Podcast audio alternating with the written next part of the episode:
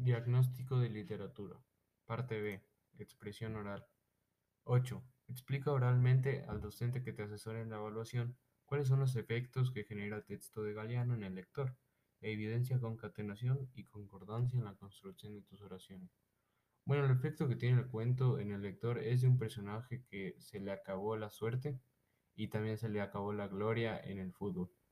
Y al pasar esto perdió todo aquello que para él le daba sentido a su vida. Entonces, eh, al final del cuento se sumergió en el alcohol, se le acabó el dinero y terminó solo. Para el final del cuento, este texto tiene un tiene una sensación de vacío y tristeza. Pero al principio del cuento se ve cómo eh, eh, Garrincha logra sobresalir en el fútbol a pesar de su condición física y de muchos obstáculos que tenía en el camino. Entonces se puede decir que es, es al principio tiene un efecto de motivación y de autosuperación también. 9. Arguye y argumente oralmente cuáles son las características físicas y psicológicas de Garrincha. Identifican tu respuesta una figura retórica que sea repetitiva en el texto y evidencialo en el texto. Ya, eh, el nombre del protagonista es la figura retórica principal y, la principal repetición también. Se habla mucho de Garrincha y esa es la metáfora que se usa para identificar al protagonista, que a juzgar por la descripción es un pájaro feo e inútil. Eso ya nos dice muchas cosas de por qué los hermanos lo habían bautizado así. Nos dice eh, que una característica física de él es que es feo y también si se podría decir psicológicamente que le decían que era inútil, también lo describían así. Complementariamente en el texto mencionan los problemas de Garrincha médicos, que eh, citando, el, citando el cuento, es este pobre resto del hambre y de la poliomielitis, burro y cojo, con un cerebro infantil, una columna vertebral hecha una S y las dos piernas torcidas para el mismo lado. Esto nos dice, nos dice de las características, otras características físicas de Garrincha.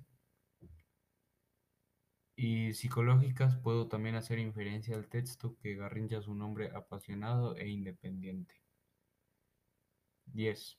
Reflexiona sobre el texto Garrincha y expresa oralmente tu argumentación sobre si la pobreza genera un destino en los seres humanos o la habilidad y destreza labra su futuro.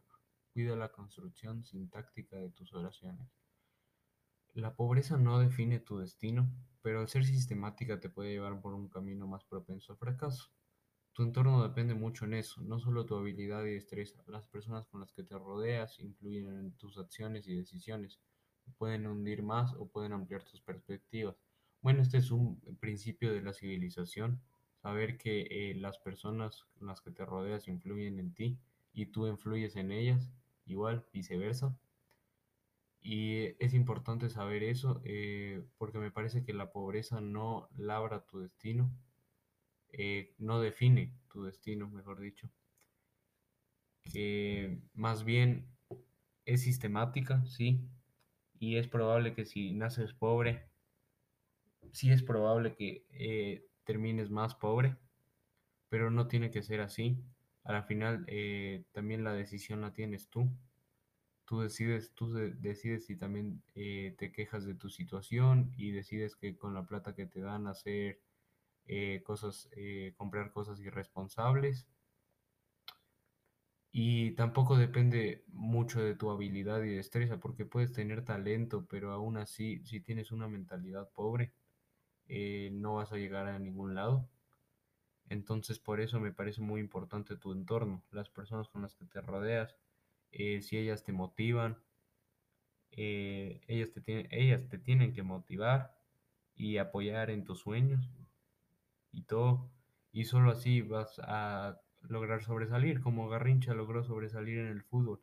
No, solo siendo, no estando solo en un ambiente socioeconómico pobre, eh, porque, bueno, se, se infiere también que la familia de Garrincha era pobre eh, sino que también teniendo muchos eh, problemas físicos, como los doctores le habían diagnosticado, y de una manera ruda se lo habían diagnosticado.